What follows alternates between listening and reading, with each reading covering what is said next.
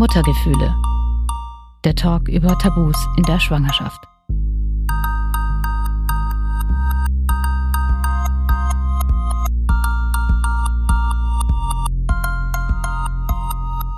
Hallo zusammen, ich bin Katharina und Host dieses Podcasts.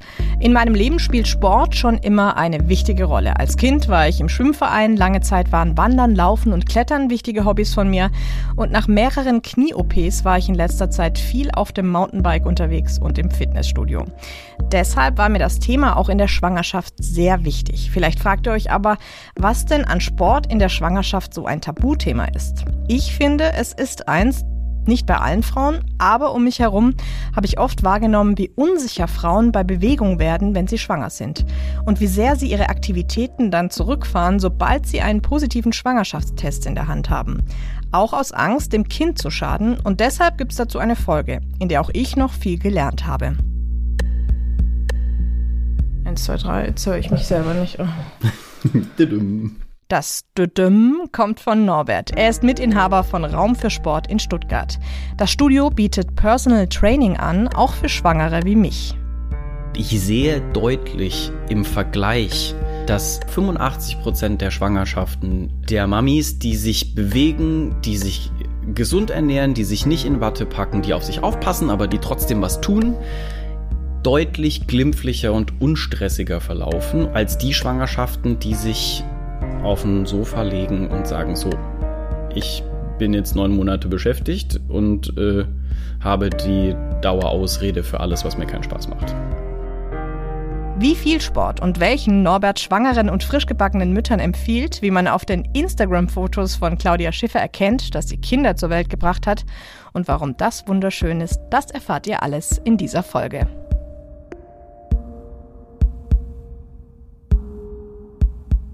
Also vorneweg müssen mhm. wir ja mal sagen, dass ich bei euch im Personal Training bin. Also wir genau. kennen uns und das ist jetzt ähm, ja. ja. Und ähm, ich bin sehr froh, dass ich zu euch gekommen bin, weil es gab gar nicht so ein großes Angebot in Sachen schwangeren Sport, mhm. muss ich mhm. sagen. Vor allem so, wenn man jemand ist wie ich, der jetzt, sag ich mal, nicht in diese Mama-Gruppe will. Das soll jetzt nicht abwertend klingen gegen alle, die das gerne machen, aber ich wollte halt, äh, ich sag's jetzt mal so, wie ich es denke, richtigen Sport machen. Ja, das kann ich sehr gut verstehen, äh, weil ja auch richtiger Sport in der Schwangerschaft, der indiziert ist. Also hinlegen und warten, bis soweit ist, ist, glaube ich, keine gute Entscheidung. Wobei die sich ja in der Muttergruppe nicht so hinlegen, aber ich habe halt gedacht, ich möchte was tun, was genau mhm. auf mich irgendwie angepasst ist. Aber wir sind jetzt auch schon gleich drin im Thema. Mhm.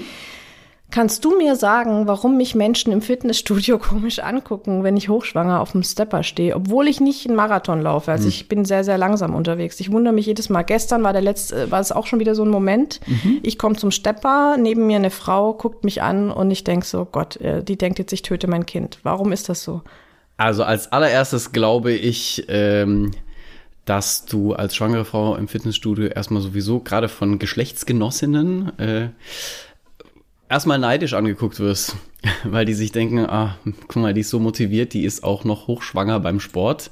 Das ist, glaube ich, schon mal das Erste. Zweitens ist es, glaube ich, grundsätzlich einfach ein, unbe also ein unbekanntes Bild, was man im Fitnessstudio sieht, weil eben, wie gesagt, in unserer Gesellschaft, leider Gottes, so ist das zumindest meine Erfahrung, ähm, so das Thema Schwangerschaft dich sofort aus dem Sportthema ausklammert, sofort. Ne? Also du musst dich schützen, du musst dich zurückziehen, du musst dich vor allen möglichen Gefahren schützen und auch das Fitnessstudio ist in vielerlei Köpfe wahrscheinlich so eine, ja, so eine Gefahrenquelle in der Schwangerschaft, was natürlich Quatsch ist, aber, ähm, oder zumindest meiner Meinung nach.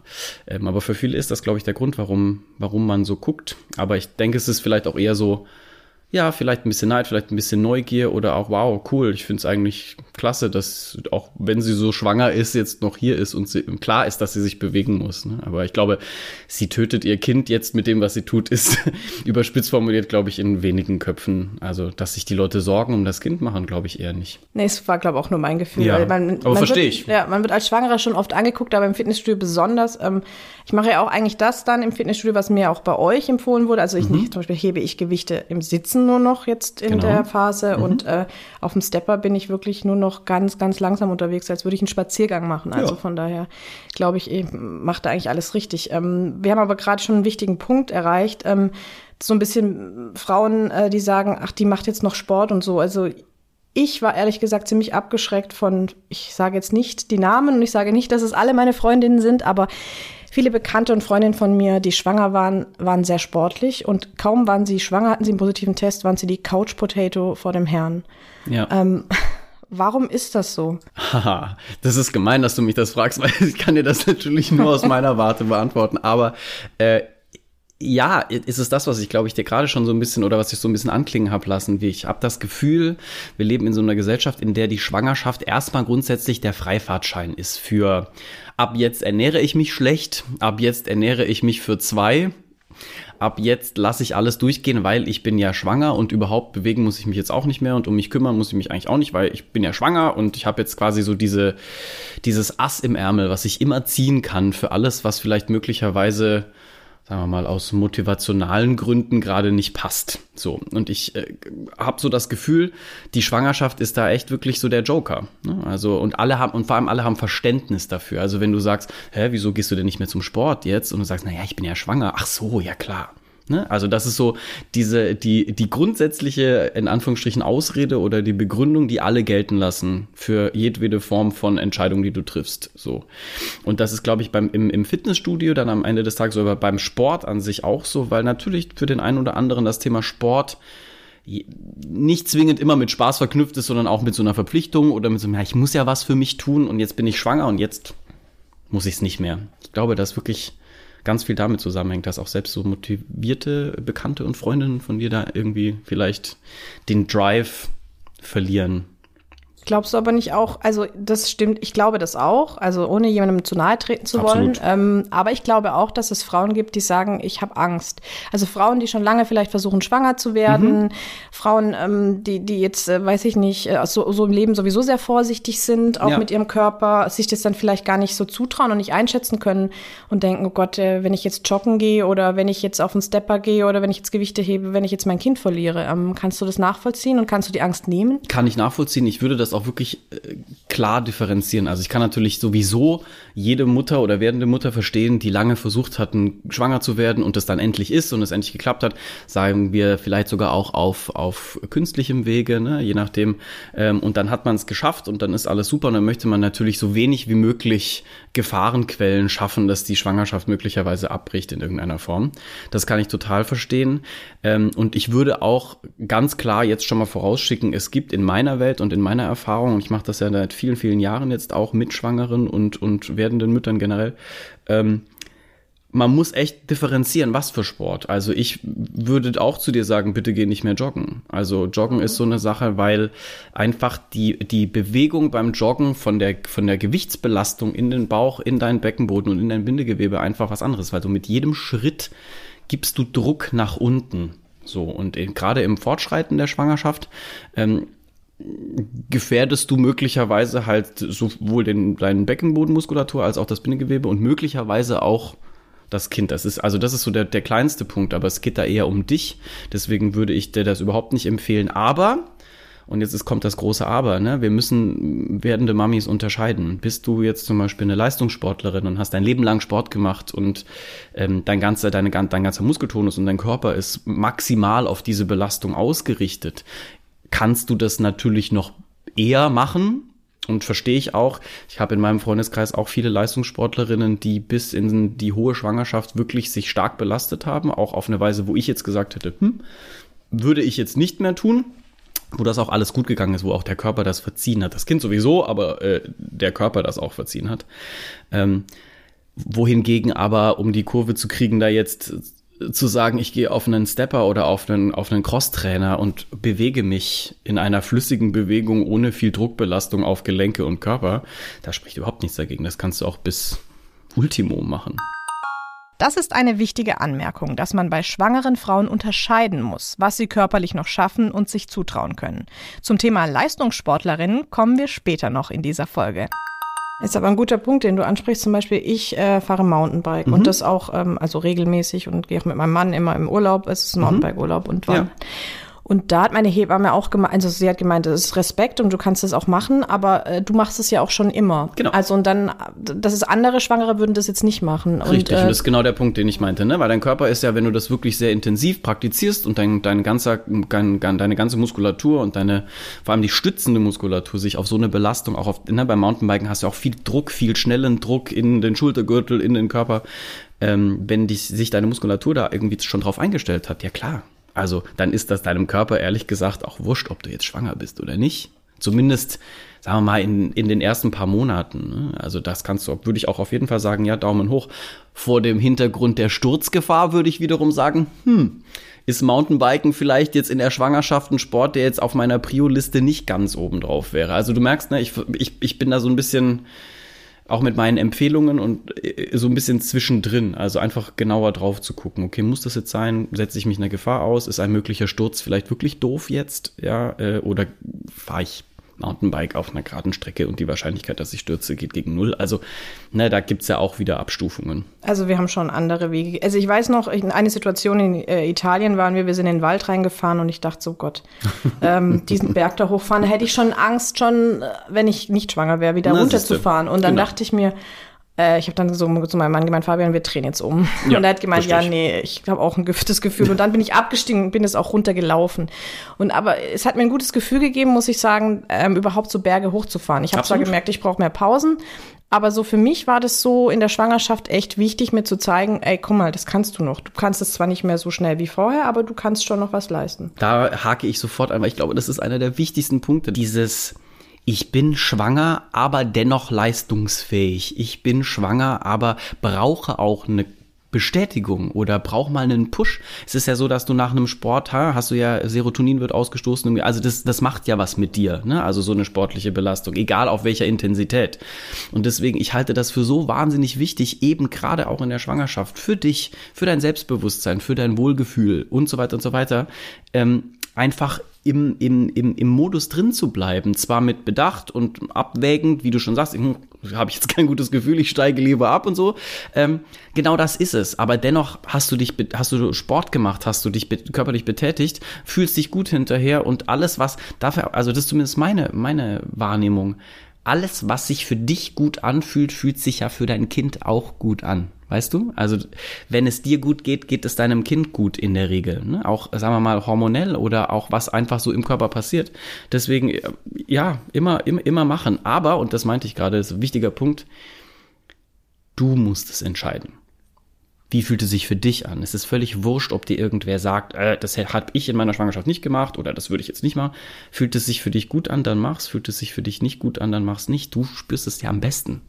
Ja, auch ein wichtiger Satz, weil ähm, es klingt jetzt blöd, aber ich habe immer auf den Satz gehört, ähm, so wie, genau, was du gesagt hast, wie fühlt es sich für mich an, äh, in mich reinhören. Das war so in meiner Schwangerschaft so ein ganz wichtiger Satz. Also ich habe so in mich reingehört ähm, beim Mountainbiken, beim Schwimmen. Also viele Frauen, man kann ja schon schwimmen, aber ich war früher, ähm, als ich war im Schwimmverein und ich bin dann schon noch meine 40 Bahnen Kraul geschwommen. Also das ging dann halt auch noch im sechsten Monat und jetzt würde ich halt sagen, ich mache halt Pausen.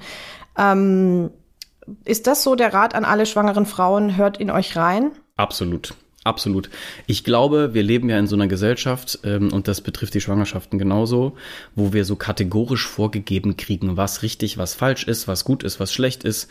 Und wir haben so ein bisschen, und das geht über viel, meiner Meinung nach über viele Bereiche in unserer Gesellschaft hinaus, äh, so ein bisschen die, die Verbindung zu uns verloren. Und diese Entscheidungsgewalt, dass du doch für dich selbst am besten erstmal entscheiden kannst. So. Und wenn du dir nicht sicher bist, holst du dir eine zweite Meinung. Oder wenn du dir nicht sicher bist, holst du dir die Meinung von einem Fachmann oder von einer Fachfrau. Ähm, und das ist so ein bisschen verloren gegangen. Und natürlich kannst du Bahnen schwimmen. Wenn du immer Bahnen geschwommen bist und es sich für dich gut, warum sollst du das nicht können? Du bist, also, das ist immer dieser wirklich ganz, mir ganz wichtig, dass das jetzt überhaupt nicht irgendwie despektierlich gemeint ist. Du bist ja nicht schwanger, äh, du bist ja schwanger, aber nicht behindert, in Anführungsstrichen. So, jetzt nicht, dass das in irgendeiner Form einen Defekt darstellt, du weißt, was ich meine. Aber, also, du bist ja nicht eingeschränkt auf einmal in deiner Körperlichkeit. Du bist schwanger. Das ist der, der einzige Unterschied. Und über, ich meine, wie war das denn für dich in den ersten Monaten? Hast du einen riesen Unterschied gespürt? Jetzt rein körperlich, sagen wir mal, bis, bis Woche 27. Mm, also ich hatte am Anfang Energieprobleme, aber das hatte auch was ein bisschen mit der Psyche zu tun. Mhm. Ähm, das erzähle ich auch mal noch in einer anderen Folge, was das genau war bei mir. Aber ähm, du hast schon recht, so richtig körperlich habe ich es nicht gemerkt. Und das war dann für mich auch so ein Punkt zu sagen, hey, ich bin auch am Anfang noch joggen gegangen, obwohl mhm. ich bin nicht so die Joggerin, aber so ein bisschen halt und habe doch das gemacht, was und dann irgendwann habe ich damit aufgehört, weil ich gemerkt habe, anderes tut mir halt mehr gut. Genau. Und äh, ich konnte am Anfang habe ich auch noch Gewicht im Stehen. Also halt, das ging Klar. ja alles noch. Also deswegen habe ich auch gedacht, wenn es sich gut anfühlt und wenn ich das noch nicht so spüre und jetzt äh, würde ich das nie wieder tun, weil ich ja merke, dass es auch nicht funktionieren würde und das auch so ein bisschen. Absolut. Ja. Nee, das stimmt schon. Ich gebe zu, dass es vielleicht nicht für jede so leicht ist, in sich reinzuhören und ihren Körper richtig einzuschätzen. Wenn ihr euch unsicher seid, welchen Sport ihr in der Schwangerschaft machen könnt und wo ihr lieber langsamer machen solltet, dann besprecht das mit eurem Frauenarzt oder eurer Hebamme. Du hast vorhin äh, Leistungssportlerin angesprochen mhm. und das finde ich einen wichtigen Punkt, mhm. weil äh, wir haben gerade ähm, ganz viel bei Social Media wird darüber diskutiert, aber auch in den Medien gibt es viele Berichte über sie. Äh, Gesa Krause, mhm. Leichtathletin. Mhm. Ähm, also Dabei interessiert mich jetzt auch, was du dazu sagst. Also sie hat in der 22. Woche, also das ist im sechsten Monat, ja, ähm, auch noch recht viel trainiert und hat dann auch noch ähm, an einem Wettbewerb teilgenommen, das Silvesterlauf, glaube mhm. fünf Kilometer und ist natürlich äh, gelaufen, wie mhm. das kann keine normale Frau schaffen. Und sie macht es auch jetzt noch, aber sie sagt halt, ja, ich mache es, ich mache weniger als vorher, aber immer noch mehr als andere Frauen, weil ich bin ja Leistungssportlerin. Ähm, Ist das, also ist die Kritik an ihr berechtigt oder ähm, ist es auch okay, dass sie das so macht? Äh, ganz subjektiv betrachtet, weil auch da, da kann ich natürlich nur aus meiner eigenen Warte heraus sprechen. Im Übrigen als ehemaliger Leichtathlet und selber Leistungssportler. Ähm, ich finde, die Kritik an ihr ist grundsätzlich erstmal nicht berechtigt, weil man muss auch da wieder ganz genau drauf gucken. Schau mal, die, also die Gesa Krause ist ja sicherlich eine top trainierte Leistungssportlerin, die ihren ganzen Arbeitsalltag auf den Sport ausgelegt hat. Das heißt, ihr Körper ist eine, ist eine Maschine in, im weitesten Sinne, so. Und auch da, natürlich wird es sich für eine Gesa Krause völlig anders anfühlen, auch in der 22. Woche noch joggen zu gehen, rein muskulär betrachtet jetzt erstmal, als jetzt äh, jemand, der halt andere Sachen macht beruflich und eben nicht im Leistungssportbereich äh, unterwegs ist, wo der Körper ganz andere Fähigkeiten hat und ganz andere Stärken hat, aber wo zum Beispiel eben die Stärke jetzt nicht in der Muskulatur ist. So.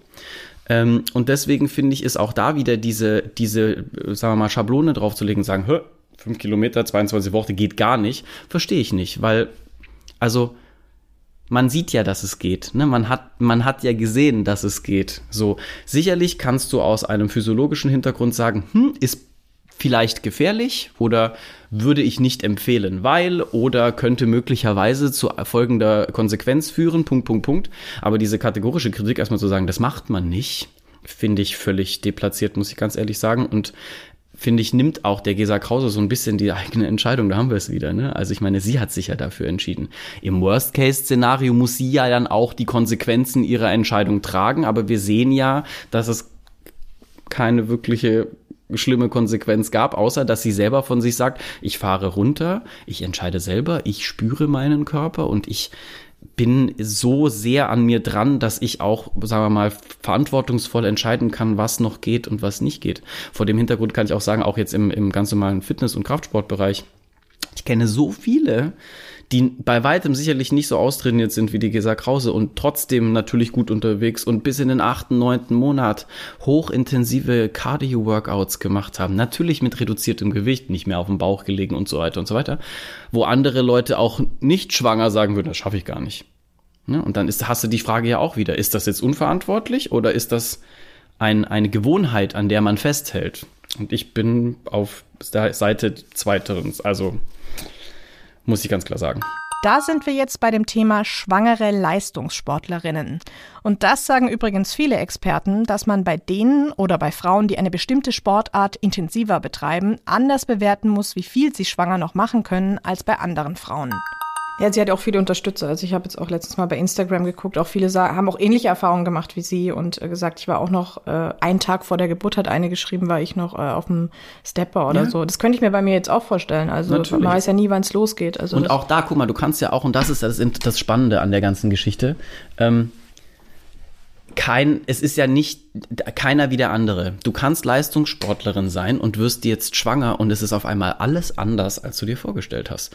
Du bist schwach, dir geht es monatelang schlecht, dein Kreislauf macht überhaupt nicht mit, du musst möglicherweise liegen und so weiter und so weiter und so weiter. Also bloß, ne, das ist ja auch wieder der Punkt, bloß weil du jetzt dein Leben lang Leistungssportlerin warst, heißt das nicht, dass du eine easy Schwangerschaft hast. Das heißt nicht, dass du bis in den neunten Monat, keine Ahnung, Kraftsport machen kannst. Es kann sein. Es kann aber auch sein, dass das nicht so ist. Andersrum, du musst auch nicht Leistungssportlerin sein, um eine super easy Schwangerschaft zu haben und im siebten Monat noch irgendwie auf den Stepper gehen zu können. Und das meine ich, diese Individualität ist total verloren gegangen in dieser Diskussion, weil wir einfach so ein Reglement festgelegt haben, das machst du und das machst du nicht mehr und keiner hört mehr auf den Körper deshalb fand ich die Folge auch so wichtig, weil ich immer so das Gefühl habe, ich habe Artikel gelesen, um mich auf das Gespräch vorzubereiten und dann steht, was in der Schwangerschaft erlaubt ist und was nicht. Und genau. wo ich mir dann so denke, mh, kann man das wirklich so machen, so ein Regelwerk, was in der Schwangerschaft? Und dann habe ich gedacht, auf mich bezogen im Vergleich zu anderen kann ich schon mal sagen, nein. Also absolut. Klar gibt es bestimmte Punkte. Ich sollte jetzt hier ähm, hier nicht mehr die. Ich, ich wohne ganz oben äh, in einem Mehrfamilienhaus. Ich sollte hier nicht die äh, die die Einkaufstüten jetzt hier hochschleppen und mich da also verausgaben. Was, genau. Also das habe ich schon kapiert. Aber so gewisse Dinge kann ich vielleicht mehr als andere nicht und andere können vielleicht auch mehr als ich. Also weil jeder ist eben anders. Ähm, Nochmal zurück zu Gesa Krause. Die mhm. hat einen Satz gesagt, den hast du ähnlich formuliert. Sie hat gesagt, ich bin ja schwanger und nicht krank. Und du hast gesagt, ähm, man ist ja schwanger und hat keine Behinderung. Also ja. du meintest damit, äh, man ist nicht beeinträchtigt. Eingeschränkt. Eingeschränkt, genau. Ja. Ähm, auch das ist ein Satz, der wird sehr viel diskutiert. Auch da hat sie viel Kritik einstecken müssen und ich höre das auch immer wieder. Ähm, ich habe den Satz selber schon gesagt, muss ich ehrlich mhm. sagen, weil ich mich so gefühlt habe. Ich wollte halt nicht als Kranke behandelt werden. Aber natürlich gibt es Schwangere, die sich krank fühlen. Mhm. Das verstehe ich auch. Also wenn man sich jeden Tag übergeben muss, ähm, wenn man überhaupt keine Kraft mehr und keine Energie mehr hat, dann fühlt man sich schon wie krank. Aber wie ist so, so ein Satz zu bewerten? Also du hast den ja auch formuliert. Ähm. Natürlich sagt man sowas sehr nonchalant und wie ich vorhin auch schon gemeint habe, ähm, ist es ganz wichtig, dass man natürlich grundsätzlich erstmal auch ganz klarstellt, ne, dass das jetzt in keiner Form irgendwie diffamierend oder abwertend gemeint ist, also respektive einer körperlichen äh, Einschränkung oder auch einer Krankheit. Ähm, Natürlich sind körperliche Einschränkungen und Krankheiten in unserer Gesellschaft negativ konnotiert. Das ist klar so. Äh, das schon mal vorausgeschickt. Aber ich, ich verstehe, dass man umgangssprachlich und im, äh, im umgangssprachlichen Sprachgebrauch so einen Satz auch prägt, weil wenn ich sie richtig verstehe und so meine ich das auch, ist, nur weil ich schwanger bin, muss ich nicht gepflegt werden. Es muss sich nicht so um mich gekümmert werden, weil ich nicht mehr selbstständig bin. Ähm, ich bin nicht auf Hilfe angewiesen und so weiter und so fort das ist damit gemeint und ganz oft äh, wird das aber, zumindest erlebe ich das so, äh, wird man, wie ich vorhin meinte, eben so in Watte gepackt. Und das ist überhaupt nicht nötig. Ich glaube sogar, dass das eher kontraproduktiv ist. Ich habe die Erfahrung gemacht, ganz oft, dass gerade bei den Mamis, die äh, so ra rasant runtergefahren haben, das ist ja, überleg mal, wenn du ganz viel Sport machst, jetzt mal ohne Schwangerschaft, und hörst auf einmal auf, Sport zu machen, das macht ja auch schon was mit dem Körper. Jetzt bist du aber noch zusätzlich schwanger, musst also irgendwie ein neues Leben backen in deinem Bauch und ähm, also das ist doch klar, dass das was mit dir macht. So und an der Stelle äh, bin ich auch auf ihrer Seite, äh, weil ich verstehen kann, dass wenn man von allen Seiten attackiert wird und eben nicht dieses diese Hilfebedürftigkeit hat, dass man sich da dann auch vielleicht ein bisschen aggressiver dann anfängt dagegen zu wehren und zu sagen, jetzt hör doch mal auf, mich so zu bemuttern. Ich ich bin schon groß, ich kann das schon, ja. Ähm, bin, bin ich völlig, völlig auf ihrer Seite. Ich kann verstehen, dass sie dafür Kritik erntet. Die Frage ist immer, aus welcher Ecke kommt die Kritik und wie ist die motiviert. Und da habe ich auch die ein oder andere Meinung dazu, sage ich mal. Weil, wie gesagt, habe ich vorhin ganz am Anfang Ganz oft ist es der eigene Schweinehund, den du in der Schwangerschaft nicht in den Griff kriegst. Und dann hast du eine sehr motivierte Mami vor dir in, auf Social Media, die aktiv ist, die sportlich ist, die möglicherweise vielleicht auch nicht so viel zunimmt, wo der Körper mitspielt, ne, die halt auch im Nachgang in der Rückbildung ratzfatz wieder fit ist und so weiter. Da verstehe ich schon, dass die eine oder andere vielleicht ein bisschen neidisch ist und sagt, ach Mensch, hätte ich meinen Hintern doch nur hochgekriegt oder mehr hochgekriegt. Und dann ist es natürlich leicht, seine eigene Position auch sehr äh, nach vorne zu verteidigen, indem man sagt, das finde ich ganz furchtbar, das kann man nicht machen, das ist doch gefährdend für das Kind und für die Mutter. Weil dann hat man so ein, keine Ahnung, vielleicht so einen Rückhalt für sich selbst auch geschaffen, anstatt sich vielleicht einzugestehen, oh, hätte ich bloß mal ein bisschen mehr gemacht. Ja, also da gibt es zwei. Also ich, ich finde zwei Seiten. Zum einen, ja, du hast recht. Also mich, äh, ich bin ja auch jemand, ich habe jetzt nicht so wahnsinnig viel zugenommen. Ähm, ich mache auch noch viel Sport, aber ich weiß auch, dass das Glück ist und dass das auch, ähm, also es hat auch was mit mir zu tun, aber ich glaube, es ist auch so ein bisschen genetisch wahrscheinlich irgendwie Veranlagung. Weiß ich nicht, Katha, muss ich hm? dir ganz ehrlich sagen. Also sicherlich zu einem gewissen Grad ja, aber auch da muss ich dir ganz ehrlich sagen, ich, guck mal, ich mache den Kram jetzt seit 26 Jahren. Und ich würde schon sagen, dass die Erfahrung, die ich in dem Bereich mache, echt repräsentativ ist, einfach aufgrund der Dauer der Erfahrung. Und ich sehe deutlich im Vergleich, dass nahezu, sagen wir mal, wirklich, und das ist jetzt nicht gelogen, in meiner Erfahrung, sagen 85 Prozent der Schwangerschaften, unabhängig vom Alter wohlgemerkt, ähm, der Mamis, die sich bewegen, die sich gesund ernähren, die sich nicht in Watte packen, die auf sich aufpassen, aber die trotzdem was tun, deutlich glimpflicher und unstressiger verlaufen und in der Regel auch mit weniger Gewichtszunahme und mit weniger Beschwerden als die Schwangerschaften, die sich auf ein Sofa legen und sagen so, ich bin jetzt neun Monate beschäftigt und äh, habe die Dauerausrede für alles, was mir keinen Spaß macht muss ich leider sagen. Sicherlich ist Genetik ein Punkt, hast du völlig recht, würde ich auch unterschreiben, aber nicht so vielleicht, wie, wie man es vielleicht denkt. Zu diesem Thema gibt es natürlich unterschiedliche Meinungen, aber klar ist, auch in der Schwangerschaft spielen bei der Gewichtszunahme Sport und Ernährung eine wichtige Rolle. Prinzipiell gilt, normalgewichtige Frauen sollten so zwischen 11 und 16 Kilo zunehmen, untergewichtige auch mehr, bis zu 20 Kilo und übergewichtige Frauen entsprechend weniger. Mehr Infos dazu habe ich euch unter diese Folge gepackt. Ja, fällt mir jetzt als Schwangere halt immer so schwer, sich dann so hinzustellen, weil viele kommen auf mich zu, das sage ich auch äh, von Freundinnen, sagen, ah Mensch, also du, wenn man dich von hinten sieht, dann merkt man gar nicht, dass du schwanger bist. Denke ich mir, ja, schönes Kompliment und ich war so dick und ich bin so auseinandergegangen und bei mir war das so und so. Ähm, du hast es vorhin auch kurz angesprochen, ich wollte jetzt nicht so den riesen Bogen zur Ernährung machen, aber damit beschäftigst du dich ja auch. Also Absolut. Also können wir kurz mal drüber reden. Mhm. Ähm, ne, für zwei Essen und so Sachen. und ähm, ich äh, muss jetzt mal ehrlich sagen, ich könnte gar nicht für zwei essen. Gott sei ähm, Dank. Musst du ja auch nicht. Aber weil ich gar nicht so viel essen kann. Also weil mein Magen irgendwann auch, ähm, ich merke auch, dass da was auf den Magen drückt und so. Ähm, Absolut. Können wir mal mit dem Mythos aufräumen, äh, für zwei essen? Weil das habe ich schon so oft gehört, auch mit dem Augenzwinkern, das hat mich so genervt. Du musst ja jetzt für zwei essen. Nein, muss ich nicht, oder? Können wir meiner Meinung nach zu 1000 Millionen Prozent äh, mit diesem Mythos aufräumen? Ganz klares Nein von meiner Seite. Ist als Schwangere ganz normal, wie du auch vorher. Was heißt normal? Aber für dich Du hast einen minimalen, in den ersten Monaten sowieso, das ist ja tatsächlich auch medizinisch und physiologisch belegt, einen minimalen Kalorienmehrbedarf, der aber so marginal ist, dass der über deine normale Ernährung völlig gedeckt ist. Das heißt also, dieser Druck zu sagen, na ja, da haben wir es auch wieder. Du hast halt Cravings. Cravings, das kennen wahrscheinlich viele Schwangere. Cravings bedeutet Heißhunger. Möglicherweise hast du jetzt als Schwangere die Ausrede kannst sagen, naja, ich bin jetzt ja schwanger, jetzt kann ich den Schokoriegel essen. Sonst, oder den, den dritten Schokoriegel ja essen. Sonst verbiete ich mir das immer aus, keine Ahnung, körperlichen Gründen etc. Und jetzt bin ich schwanger, jetzt kann ich das machen. Ich glaube, darum geht's ja. ja also deswegen, und man sieht es an dir doch auch. Also, ne? Wobei ich esse schon viel süß, das gebe ich zu. Ja, aber also. das macht, aber trotzdem, du, also die ist jetzt nicht anders als vorher möglicherweise, oder würde ich dir jetzt mal unterstellen. Also vor allem nicht mengenmäßig mehr, wie du ja gerade schon ja, gesagt hast. Nee.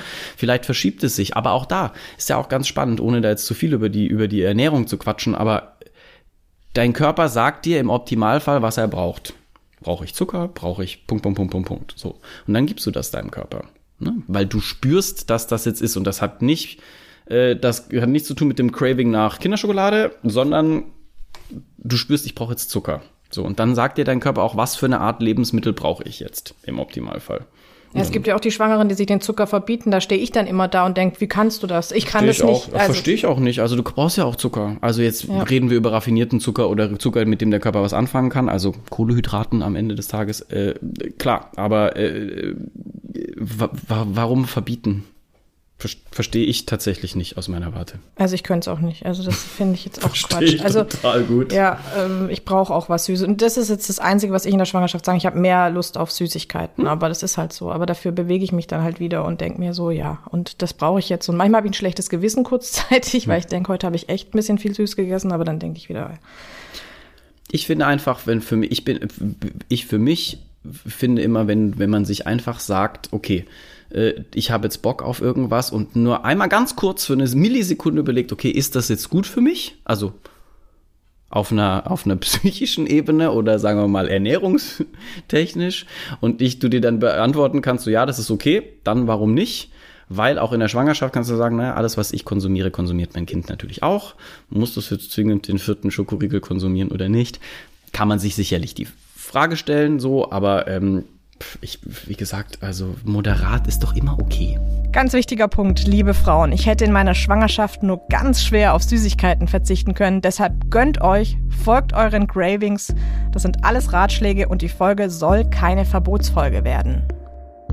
Gehen wir mal wieder zurück mhm. zum Sport. Ähm, wir haben jetzt auch viel ja über Leistungssport geredet und über den Idealfall, dass man jetzt halt Bock auf Sport hat. Ja.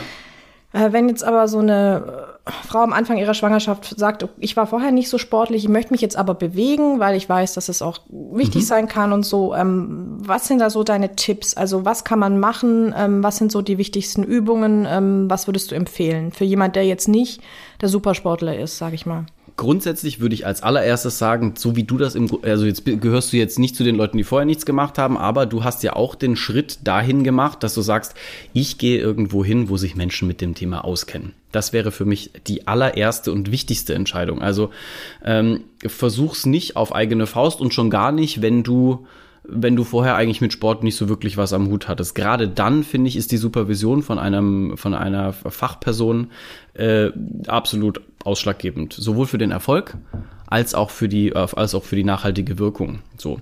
Ähm, außerdem kriegst du zusätzlich natürlich von einer Fachperson, äh, von einer Fachkraft ja auch noch Tipps, die du sonst vielleicht nicht bekommst.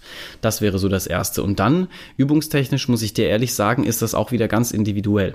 Ne? Also kommt drauf an, hast du Beschwerden? Muss man, muss man Beschwerden antizipieren? Ähm, hast du Bewegungseinschränkungen aufgrund der Schwangerschaft? Muss man da vielleicht antizipieren? Das heißt also so, die klassischen Übungen kann ich dir so gar nicht geben, sondern da kommen wir wieder auf den Punkt der Individualität. Das muss das muss geklärt werden. Ne? Das heißt also, da muss jemand sich das angucken, muss gucken, okay, wie bewegt sie sich, wo hakt's, wo hakt's nicht, was kann ich machen, wie viel möglicherweise Gewicht kann sie noch arbeiten, wie lange geht das noch oder kann sie das vielleicht gar nicht, kann sie noch gut im Stehen was machen oder muss sie vielleicht jetzt schon sitzen, wie weit ist sie überhaupt und so weiter und so weiter. So viele Fragen, die da gestellt werden. Ähm, deswegen würde ich da tatsächlich leider sagen, also so die, die klassischen Übungen gibt es nicht sondern eher wirklich und wenn du es mit Sinn und Verstand machen willst, mach's mit mach's irgendwo, wo Fachleute sind, die dich unterstützen und die dir dabei helfen und die dir dann im Grunde genommen den Weg durch die Schwangerschaft ebnen und und das ist glaube ich das der wichtigste Punkt, die Vorbereitung für die Rückbildung dadurch ja auch schon ebnen, ne? weil das ist ja ein ein Prozess, also der Sport in der Schwangerschaft ist für mich immer gekoppelt auch mit der Rückbildung. Ich fand es übrigens gar nicht so einfach, jemanden außerhalb der typischen Schwangerschaftsgruppen zu finden, der mich beim Thema Sport in der Schwangerschaft begleitet. Selbst in Stuttgart ist das Angebot da nicht so riesig. Es gibt aber auch viele gute Videos im Netz, zum Beispiel auf der Instagram-Seite von Norberts Studio Raum für Sport mit UE. Genau, können wir mal über die positiven Effekte des Sports in der Schwangerschaft sprechen. Also, also was bringt mir überhaupt Sport in der Schwangerschaft? Ich meine, ich kann ja auch sagen, ich habe mein Leben lang keinen Sport gemacht, warum sollte ich jetzt in der Schwangerschaft damit anfangen? Also grundsätzlich ist Sport und mit Sport impliziere ich jetzt Bewegung, sinnvolle Bewegung per se gut, ob schwanger oder nicht. Das heißt also, das ist schon mal der erste Benefit in der Schwangerschaft. Du fängst an, dich zu bewegen. Das hättest du vorher schon tun sollen, tust du jetzt. Wunderbar. So. Dann äh, ist es natürlich ganz klar, dass jedwede Form von körperlicher Betätigung deinen Kreislauf in Schwung, Schwung bringt, ne, deine ganzen innerkörperlichen äh, Prozesse befeuert. Ne? Das heißt also sowohl die Versorgung deines Kindes als auch die Versorgung mit Nährstoffen, was dich angeht. Das Thema Sauerstoffsättigung, also ein Riesenfeld. Ne? Da könnte ich jetzt kilometerlang äh, äh, Vorträge halten. Ähm, das ist das Zweite, ist tatsächlich wirklich der körperliche Vorteil, den du daraus ziehst, dass du was tust, dass du dich bewegst, also eine, eine physiologische Verbesserung deines Zustandes. Und drittens, und das ist eigentlich auch noch ein ganz wichtiger Punkt, der Sport in der Schwangerschaft löst, genau wie der Sport auch nicht in der Schwangerschaft, äh, in deinem Gehirn im Nachgang einen Serotonin, unter anderem einen starken Serotoninausstoß aus, der wiederum mögliche Depressionsanfälle oder mögliche Traurigkeiten oder auch mögliche Ängste tatsächlich wirklich vertreiben kann. Und das ist so ein Faktor, der meistens so ein bisschen rausgeht. Weil du, wie ist es denn dir gegangen, wenn du bei uns rausgehst? Hast du dich gut gefühlt? Hast du, hast du dieses so ein, hast du so ein High-Gefühl gehabt hinterher, dass du sagst, geil, ich habe was gemacht, ich habe mich bewegt? Ja, also ich muss ja dazu sagen, dass ich da tatsächlich am Anfang von der Schwangerschaft äh, mit äh, Depressionen zu kämpfen hatte. Ja, dann bist du die beste Beispielperson ja, genau. dafür. Und ich hatte überhaupt keine Energie, so wie ich mich gar nicht kannte und keinen Elan. Ich habe mich ja dann bei euch angemeldet, weil ich auch gemerkt habe, gerade das, ich habe keine Lust, mich damit jetzt zu beschäftigen. Ich habe gerade andere Probleme. Mhm. Ich möchte, dass das jemand für mich tut. Ja. Ähm, gut, das muss man sich auch leisten können. Also Absolut. Also das, ich kann das jetzt und äh, habe das dann gemacht und war dann auch froh drüber, dass ich bei euch einen Platz bekommen habe und habe mich dann schon, ähm, ich habe dann so immer so gedacht, ja, jetzt hast du wieder was. Ich habe erst letztens bei euch, da war ich jetzt Ende des neunten Monats, bin ich rausgegangen, habe gedacht, krass, was du heute noch hier äh, geleistet hast und so. Und ich hast du richtig geschwitzt. Ja. Wenn ihr übrigens mal sehen wollt, wobei ich so geschwitzt habe und das auch noch im zehnten Monat, ich habe für euch in einem Video mal meine Übungen beim Personal Training zusammengeschnitten. Schaut gerne mal auf meinem Instagram-Kanal muttergefühle.podcast vorbei. Also so, das klingt total blöd, aber und habe gedacht, was ich jetzt noch gemacht habe. Und es hat mir ein gutes Gefühl gegeben, einfach so, weil ich gedacht habe, ja, es ist schon noch mein Körper und äh, ich kann da schon auch noch drüber bestimmen genau. und ich habe den noch unter Kontrolle. Und wenn ich jetzt äh, diese Übung mache, dann kriege ich die auch noch hin. Aber das ist genau das, was ich meine, ne? Dieses Gefühl hinterher so. Und das ist der, der, eigentlich finde ich für mich tatsächlich losgelöst von allem anderen, eigentlich mit einer der wichtigsten Punkte. Ähm, dieses, ich habe es selber noch in der Hand, ich fühle mich gut ich habe was für mich und mein Kind getan, äh, ist für mich eigentlich der größte Benefit, was den Sport in der Schwangerschaft angeht. Tatsächlich jetzt losgelöst von allem dem, was natürlich ja schon, also auch, sagen wir mal, klar ist, dass das gut für dich ist, für deine Muskulatur, für deine Knochen, für dein allgemeines Wohlbefinden. Ich weiß es nicht, ob du dazu was sagen kannst und wenn nicht, dann, dann schließen wir das mhm. Thema ab. Ich habe keine Ahnung, ich habe nur, ich habe nur Studien gelesen oder Artikel über Studien gelesen, dass es auch bei der Geburt helfen kann, wenn man ähm, also das ist jetzt ein schwieriges Thema. Ich weiß nur, dass meine Hebamme zu mir gesagt hat, ähm, sie könnte sich vorstellen, dass bei mir eine Geburt gut abläuft. Sie kann nichts versprechen, natürlich ja. nicht, aber sie sagt, du, weiß ich nicht, du hast halt die guten Voraussetzungen, du stehst noch gut da, du ja. bist noch recht fit. Ähm, ich kann mir gut vorstellen, dass du eine Geburt gut durchstehst. Weiß man jetzt nie, was passiert. Klar, kann Klar. auch bei irgendwas passieren und dann heißt es jetzt Kaiserschnitt, äh, das mhm. funktioniert so nicht. Aber kann man das prinzipiell so sagen, dass man vielleicht auch gut für die Geburt vorbereitet ist? Ist ein schwieriges Thema. Äh, ja. Tatsächlich äh, gar nicht, also ich, ich kann da tatsächlich wirklich was sagen, weil wie gesagt, dadurch, dass wir die Mamis wirklich bis zur Ge Geburt, also bis zum letzten möglichen Tag, also ich habe auch mit einer Mami vor gar nicht allzu, das habe ich dir glaube ich auch erzählt, über bis zwei Tage, da haben wir zwei Tage vor der Niederkunft noch eine Sporteinheit, eine Online-Sporteinheit, weil sie gesagt hat, ich mag eigentlich jetzt zu Hause bleiben, ich mag mich nicht mehr, die war auch wirklich, also die hatte äh, eine, die, die war wirklich jetzt erschöpft am Ende und hat dennoch gesagt, ich muss ein bisschen was tun, weil ich mag nicht erschöpft hier rumliegen. Ich kann sowieso nicht mehr liegen. Äh, an dem äh, zu dem Punkt noch das Stichwort Vena Cava, da kann ich dir auch noch was dazu sagen, vielleicht, wenn dich das interessiert. Ähm, auf jeden Fall hat sie bis ab zwei Tage vor der Geburt noch mit mir eine Online-Session gemacht für eine halbe Stunde, wo wir sie einfach, wo wir sie mobilisiert haben, wo wir sie ein bisschen bewegt haben, wo sie sich gut gefühlt hat hinterher. Und ich glaube wirklich, dass du natürlich je je, besser du dastehst, ja auch noch mehr Kontrolle über deinen Körper hast. Und auch von der Erfahrung, die ich jetzt über all die Jahre gemacht habe, die uns auch die Mamis zurückspielen, dass die alle eigentlich gesagt haben, oh, ich bin so froh, dass ich mit euch Sport gemacht habe weil ich das Gefühl hatte, das hat mir bei der Geburt geholfen. Also das ist so ein klassischer Satz, den ich oft schon gehört habe. Oh, Ne, ob das jetzt ein subjektives Empfinden ist oder nicht, das sei jetzt mal dahingestellt. Fakt ist, das ist also das Feedback, was uns eigentlich nahezu jedes Mal zurückkommt, dass also die Mamis sich wirklich herzlich bedanken und sagen, ah, toll, dass wir das geschafft haben so lange, weil ich hatte ein super Gefühl bei der Geburt, ich hatte eine totale Kontrolle auch über meinen Beckenboden, ich hatte auch während des Geburtsprozesses das Gefühl, ich spüre meinen Körper noch richtig und kann auch den Anweisungen der Ärzte folgen etc. etc. Also ich glaube schon, dass das was macht. Also mir gibt's ein gutes Gefühl, aber es muss auch jeder für sich selber Absolut. entscheiden. Es gibt auch, ähm, ich habe auch schon so Sachen gehört, wie ähm, es ist manchmal gar nicht so gut, wenn man dann so sehr trainiert ist, weil man dann vielleicht nicht so locker oder ja. so, dass es nicht so weich ist, alles. Möglicherweise ist vielleicht ein Thema sein. für Gesa Krause. Genau, ja. Also ohne, ohne ihr das jetzt zu wünschen, um Gottes Willen, aber ich könnte mir schon vorstellen, dass natürlich jemand, der so stark trainiert ist, wieder so ein bisschen kontraproduktiv, gerade was den Beckenboden angeht. Wenn du natürlich im, in der 22. Woche noch joggen gegangen bist und das quasi nichts ausgemacht hat, dann hast du natürlich eine sehr starke Beckenbodenmuskulatur, die das alles noch gut zusammenhält, ne? Und Ob es da dann so leicht wird, loszulassen, stellt sich die Frage, ne? Müsste man sie fast mal fragen. Wie Oder? das Das fände ich doch auch mal interessant. So eine Studie mit ihr und mit mir als so mittelsportlich und dann noch mit jemand, der gar keinen Sport macht. Da könnte man Ich mal fände das draus- super. Ich fände, das wär, würde sicherlich viel Licht ins Dunkel bringen und noch mal ein bisschen mehr vielleicht die Augen öffnen, für, dass wir wegkommen von dieser kategorischen Reglementierung, die es da so gibt. Ja. Ähm, du hast Vena Cava erwähnt. Mhm. Äh, das hat man, ich habe das jetzt nicht. Das heißt, äh, dass man nicht mehr auf dem Rücken liegen kann. Genau, Vena Cava, das Vena Cava Syndrom ganz ganz grob abgerissen äh, bedeutet im Grunde genommen nur, dass wenn das also wenn du auf dem Rücken liegst, möglicherweise das Gewicht deines Kindes äh, die Vene abdrückt sozusagen und du äh, dadurch relativ zeitnah ohnmächtig würdest. So passiert vielen Mamis leider, ne, dass die eben am Ende ihrer Schwangerschaft, wenn das Gewicht des Kindes sehr stark ist, eben einfach auch gar nicht mehr auf dem Rücken liegen können, ne? sondern also wenn überhaupt nur noch mit schräg gestelltem Rücken oder halt auf der Seite. Ähm, und äh, das ist natürlich auch ein Thema beim Sport. Ne, weil gerade, das hast, merkst du jetzt ja selber auch, ne, du liegst auf dem Rücken, du arbeitest ein bisschen mit der Hüfte nach oben, du hast vielleicht einen Ball zwischen den Knien, ne, baust ein bisschen Druck in den Beckenboden auf und so weiter und so weiter. Das sind natürlich dann alles so Sachen, die kannst du dann nicht mehr machen, weil möglicherweise die Mami ohnmächtig wird. Das lassen wir dann natürlich bleiben.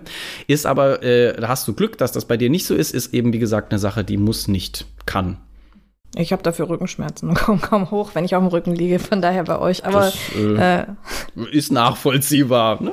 hat jeder andere Probleme, ja. Ähm, du hast gerade gesagt, die hat noch bis zu zwei Tage Mhm. vor der Geburt äh, bei euch Sport gemacht. Ich habe das ja eigentlich auch vor. Also Absolut. ich, äh, ist also nochmal um die Angst auf Frauen zu nehmen, kann man da nicht sagen, oh Gott, wenn man jetzt so kurz vor der Geburt, vielleicht könnte man da schon die Wehen auslösen, viel zu früh oder ähm, ja gut, kurz vor der Geburt ist es dann nicht mehr so schlimm, aber ähm, kann da dann wirklich nichts passieren, wenn man kurz vor der Geburt noch Sport macht? Die Frage ist, was, was wäre das Worst-Case-Szenario? Also klar, natürlich, wenn du sagst, also wenn es irgendeine Korrelation gäbe zwischen möglicher Vene, äh, Venenauslöserei und dem Sport, ja, also ich sag mal, wenn du zwei Tage vor Geburtstermin bist und dann die Venen anfangen, also ist das jetzt was Schlechtes oder nicht? Ist es ja tatsächlich durch den Sport ausgelöst oder nicht? Da, also ich weiß gar nicht, ob man das überhaupt genau definieren könnte. Ähm, nee, aber also ich würde ganz klar sagen, nein, warum denn nicht? Fühlst du dich gut? Ja. Hast du Bock auf Sport? In Anführungsstrichen. Also sagen wir Bewegung? Ja. Fühlst du dich gut dabei, das zu machen? Ja. Ja, warum nicht? Ist für mich ein, ein klarer Daumen nach oben, muss ich dir ganz ehrlich sagen. Andersrum genauso. Wenn du sagst, nee, also ich habe jetzt in zwei Tagen Geburtstermin und ich fühle mich einfach nur noch furchtbar und möchte, dass es jetzt vorbei ist und hoffe, dass das jetzt demnächst bald losgeht und ich möchte eigentlich wirklich gar nichts mehr außer äh, vor mich hin vegetieren und hoffen, dass es schnell rum ist. Ja klar, dann machst du nichts mehr. Also, aber wenn, ich finde es schön, wenn du sagst, dein Ziel ist es, bis so knapp wie möglich vor der Geburt noch dich zu bewegen, weil, warum auch nicht? Weil ich sag mal doof gesagt, also du musst ja auch noch hier zu Hause von A nach B laufen. Jetzt habt ihr hier zwei Stockwerke, du musst auch möglicherweise mal eine Treppe hoch und runter, ne? Also, warum nicht? Ist ja auch ein anderer Sport, das muss man jetzt Absolut. dazu sagen. Also wenn wir jetzt über den Sport, den ich jetzt mache, rede und den ich am Anfang bei euch gemacht habe, rede, ist das ein meilenweiter Unterschied. Also Aber es ist ja schön, dann kannst du ja vielleicht auch ein bisschen erzählen, ne? wie die, also wie du merkst, wie das, ne, wie das angepasst wird, wo du eben auch merkst, dass wenn du mit Fachkräften zusammenarbeitest, dass, dass das individuell mit dir mitwandert, auch die körperliche Belastung von, oh, es war jetzt doch noch ganz schön anstrengend zu, ich mobilisiere mich in erster Linie, ich antizipiere Schmerzen, ich gucke, dass mein Kreislauf ein bisschen in Schwung kommt und so weiter und so weiter. Ne? Also das ist ja ein, ja. Ja, ich bin da froh. Also ich möchte mich nicht damit selber so groß beschäftigen, aber es gibt bestimmt auch Frauen, die da Lust drauf haben. Deswegen, jeder kann es so machen, wie er möchte. klar. Aber gehen wir mal zum Sport nach der Geburt. Da finde ich es ziemlich krass. Da gehen die Meinungen irgendwie weit auseinander, wann man anfangen kann sollte. Meine Empfehlungen sind jetzt so, bei euch kann ich, wenn es keinen Kaiserschnitt gibt, war jetzt so die Aussage in vier bis sechs Wochen wieder anfangen, so grob. Also wahrscheinlich eher sechs Wochen als vier. Ähm, Also ich ja. hielt äh, vier bis sechs Wochen aus meiner Erfahrung, egal in welcher Form du äh, deine Geburt äh, hinter dich gebracht hast, für deutlich zu früh. Okay. Ähm, da war ich jetzt wohl etwas zu vorschnell und das ist dann wahrscheinlich auch von mir etwas übermotiviert. Ich will eben so schnell es geht wieder etwas Sport machen, aber ich verstehe natürlich Norberts Argumente. Also ich würde aus der Erfahrung sagen, acht bis zwölf Wochen ist der Zeitraum, der Kaiserschnitt hin oder her. Das ist das Gute. Einfach, also vorausgesetzt, der Kaiserschnitt ist gut verlaufen, die Narbe verheilt ordentlich und so weiter und so. Ne? Gibt ja noch so ein paar Parameter, die da noch mit reinspielen. Aber Vier bis sechs Wochen halte ich für sehr wenig, muss ich dir ganz ehrlich sagen. Gibt bestimmt Mamis, bei denen das ging. Ich würde immer in Absprache mit den behandelnden Ärzten und den behandelnden Hebammen äh, einfach in der Kommunikation bleiben. So, und wenn vom Arzt der Daumen hochkommt nach sieben Wochen und sagt, super, tibi-tobi, los geht's. Keine mhm. Frage. Ähm, ich würde aber auch da, wie gesagt, wirklich ganz individuell entscheiden, weil du weißt einfach nicht, ne? Der Körper ist außer Rand und Band, auch vier Wochen nach der Geburt noch. Ähm, wenn du dir vorstellst, du hast jetzt neun Monate gebraucht, um deine Organe und alles sowas irgendwie umzuziehen in deinem Körper. Und das hat Monate gedauert. Ne? Die Wahrscheinlichkeit, dass der Körper innerhalb von vier Wochen sagt, okay, ist alles wieder da, wo es hingehört, halt, halte ich für unwahrscheinlich. Aber klar, wenn dein Arzt dir nach sechs Wochen sagt, also sagen wir mal, du hast eine super entspannte Geburt, es ist äh, ganz glatt gelaufen, äh, natürlicher, natürlicher Weg, du fühlst dich super und dein Arzt sagt, äh, Kada, los geht's. Ja, warum nicht? Ja, also. Aber dann sag mir doch mal, wie Models wie Heidi Klum nach vier Wochen dann so ein Sixpack bei Instagram äh, präsentieren können. Ich weiß jetzt nicht, ob es Heidi Klum war, ich glaube, sie war es auch, aber ich sehe das immer wieder und denke mir, wie geht das. Also ja, die sind anders trainiert als ich, das weiß ich auch. Die haben andere, also aber wie machen die das? Es muss ja völlig ungesund sein, was sie tun. Oder? Ist es auch. Ist es auch absolut. Ähm, es gibt natürlich jetzt auch viel, viel Spekulation dabei, aber es gibt, sagen wir mal, in den, in den Fachkreisen ein, äh, wie soll ich das sagen, ein, ein, ein, ein Geheimnis in Anführungsstrichen, was keins ist. Äh, es ist tatsächlich eben der Ablauf der Geburt. Das heißt also, du wirst zum Beispiel so bei, bei Catwalk-Models, die schwanger werden und schwanger sind, äh, die haben einen geplanten Kaiserschnitt und zwar zum frühestmöglichen Zeitpunkt. Lassen wir jetzt mal so stehen. Ob das fürs Kind und für die Mami gut ist, finde ich da. Ich bin kein Arzt, ich weiß es nicht, da sage ich jetzt nichts zu. Aber Fakt ist, die haben einen Kaiserschnitttermin, einen geplanten zum frühestmöglichen Zeitpunkt. Das heißt also auch zum, zum frühestmöglichen Zeitpunkt in der Schwangerschaft. So, dann werden die Kinder geholt. Und dann wird, wenn man eh schon aufgemacht hat, wird dann halt gleich mit den entsprechenden Maßnahmen aufgeräumt. Ne, das heißt also, möglicherweise wird da Fett abgesogen, es wird, wird Wasserdrainagen etc. etc. pp. so und dann werden die wieder zugeschraubt und sind zum Beispiel, das merkst du jetzt ja vielleicht auch, es ist ja, sind, ist ja gerade der letzte Monat, in dem du das Gefühl hast, okay, jetzt gehe ich gerade wirklich noch mal ein ganzes Stück auseinander, jetzt äh, lager ich noch mal richtig Wasser in die Beine und so weiter und so weiter. Diesen ganzen Prozess, den nehmen die sich ja schon, weil sie das Kind vorher schon holen. Das ist schon mal das Erste so. Ähm, und dann wird dann halt ordentlich aufgeräumt, zusammengeschraubt, was zusammengehört. Und dann äh, legen die wieder los. Ist das gesund? Meiner Meinung nach überhaupt nicht. Ist das nötig? Nö. Aber das, du siehst es schon bei, bei vielen Models so. Und hinterher werden dann äh, werden dann natürlich äh, C-Section-Narben gelasert oder möglicherweise plastisch über die plastische Chirurgie entfernt. Da wird schon viel gemacht, aber es, es projiziert natürlich ein Bild nach außen, dass du drei Wochen nach der Geburt mit Sixpack am Strand liegen kannst und äh, also das finde ich schon krass. Muss ich auch sagen, auch für die Außenwirkung für normale Schwangere ist das einfach nicht, nicht geil. Ganz tolles Beispiel ist, Entschuldige, dass ich unterbreche, ein ganz tolles Beispiel ist Claudia Schiffer. Ich habe vor kurzem zufällig, ganz zufällig, äh, bin ich auf Claudia Schiffers Instagram-Profil äh, gestoßen und die hat so ein paar Bilder von sich veröffentlicht äh, vom Strand. Im, sieht natürlich top aus, Topfigur, aber, ob du es mir glaubst oder nicht, du siehst, dass sie schwanger war. Woran? Man sieht einfach an ihrer Körperlichkeit, dass sie schwanger war und dass da nicht rumgeschnibbelt wurde und dass da, äh, dass die garantiert ihre Kinder auf natürlichem Wege bekommen hat und auch danach nicht sofort wieder drei Wochen später auf irgendeinem, äh, auf einem äh, Vogue-Laufsteg unterwegs gewesen ist. Siehst du, kannst ja mal, wenn du, wenn du Lust hast, schaust du dir mal das Instagram-Kanal von ihr, vielleicht sind die Bilder noch da. Ich fand das ganz schön zu sehen, weil ich dachte, okay, es geht auch anders.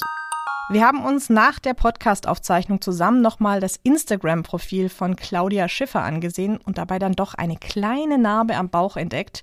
Und da wir keine Fake News verbreiten wollten, meine Promi-Schnellrecherche hat ergeben, dass Claudia Schiffer mindestens zwei ihrer drei Kinder per Kaiserschnitt zur Welt gebracht hat. Aber ich weiß, was Norbert meint. Man sieht ihr auf sehr schöne Weise an, dass sie dreimal schwanger war. Oder jetzt ist ja aktuell, glaube ich, Adriana Lima hochschwanger, wenn ich das mitgekriegt habe. Ähm, die da auch stand auf dem roten Teppich und wirklich, wo du gesehen hast, das ist so Endstufe Schwangerschaft jetzt und das finde ich schön zu sehen, weil warum auch nicht? Ich glaube, dieses Bild, dass du als Mama halt irgendwie drei Wochen nach der Geburt tibi-tobi aussehen musst, ist absoluter Käse. Äh, ich spreche jetzt auch nicht für alle Models und ich weiß auch wirklich nicht, ob es Heidi Klum war. Nee, ich habe die ist jetzt immer so mein Beispiel, weil über ja, die ja. immer viel gesprochen wird. Absolut. Ähm, äh, ich habe es halt nur schon öfter bei Instagram gesehen und dachte mir, jetzt kommt, das kann doch echt nicht normal sein. Ist es auch nicht. Ist ja. es nicht. Also da wird viel getrickst, sagen wir es so, da wird viel getrickst, da wird viel geschummelt und ob das jetzt tatsächlich wirklich der gesündeste Weg ist oder nicht, das möchte ich sehr bezweifeln. Kommen wir mal wieder zu den normalen Schwangeren, sag ich mal normale Schwangere. Da gibt's eine normale Schwangere? Ja, alle Frauen sind normal. Ähm, also mein Tipp nach meiner Schwangerschaft, der würde ich jetzt zum Ende der Folge mal sagen, ähm, da ich heute in der 38. Woche bin, geht dann alle Schwangere wäre, bewegt euch, wenn euch danach ist, hört auf euren Körper, so blöd das jetzt vielleicht klingt, hört in euch rein. Sport tut gut, kann ich sagen, aber ihr müsst, müsst euch jetzt auch nichts mehr beweisen, wenn ihr schwanger seid. Also nichts übertreiben. Was wäre denn ähm, dein Tipp? Ich finde, das hast du gerade schon ganz hervorragend gesagt. Also mein, mein Tipp ist immer, und das ist wirklich das, was, was wir jetzt ja schon häufiger auch äh, äh, erwähnt haben, lasst euch nicht stressen von eurem Umfeld. Lasst euch nicht sagen, was gut und was nicht gut ist. Lasst euch möglicherweise beraten. Nehmt Ratschläge an, wenn ihr sie für gut äh, bewertet. Aber ansonsten wie du schon sagst, in sich reinhören, was sagt mir mein Körper, wie fühle ich mich, fühle ich mich nach Punkt, Punkt, Punkt oder fühle ich mich nach Punkt, Punkt, Punkt und so entspannt wie möglich bleiben, so entspannt, dass irgendwie geht. Bewegung, gute Ernährung an die Luft und äh, sich nicht sich nicht hängen lassen, bloß weil man schwanger ist. Gute Ernährung, aber ab und zu darf man auch mal was Süßes Na klar. Essen. das darf man nicht vergessen, bitte. Klar. Das wäre mir sehr wichtig. Vielen Dank, schönes Schlusswort. Sehr gerne, gern geschehen. Das war meine, ich sag jetzt mal, etwas leichtere Folge über Tabuthemen in der Schwangerschaft mit dem Thema Sport. Mir ist aber noch wichtig zu sagen, die Folge soll niemanden ein ungutes Gefühl geben. Wenn ihr jetzt zum Beispiel etwas mehr zugenommen habt oder nicht jeden Tag Bock auf Bewegung habt, das ist vollkommen okay. Ich hatte auch nicht jeden Tag in meiner Schwangerschaft Lust, mich zu bewegen. Ich kann nur aus meiner Erfahrung sagen, dass mir Sport und eine ausgewogene Ernährung in der Schwangerschaft unglaublich gut getan haben. Schreibt mir aber auch gerne eure Erfahrungen an muttergefühle mit ue-podcast.de oder schaut auch gerne auf meinem Instagram-Profil vorbei das ich euch unter dieser Folge verlinkt habe. Ich freue mich, wenn ihr wieder reinhört. Schaut euch bitte bis dahin nicht zu viele Models auf Instagram an. Macht's gut und tschüss. Dieser Podcast ist von mir, Katharina Fuß. Produktion Fabian Siegel. Musik Sebastian Schley. Podcast Station Voice Diana Hörger. Das war Muttergefühle der Talk über Tabus in der Schwangerschaft. Die nächste Folge gibt's in einer Woche.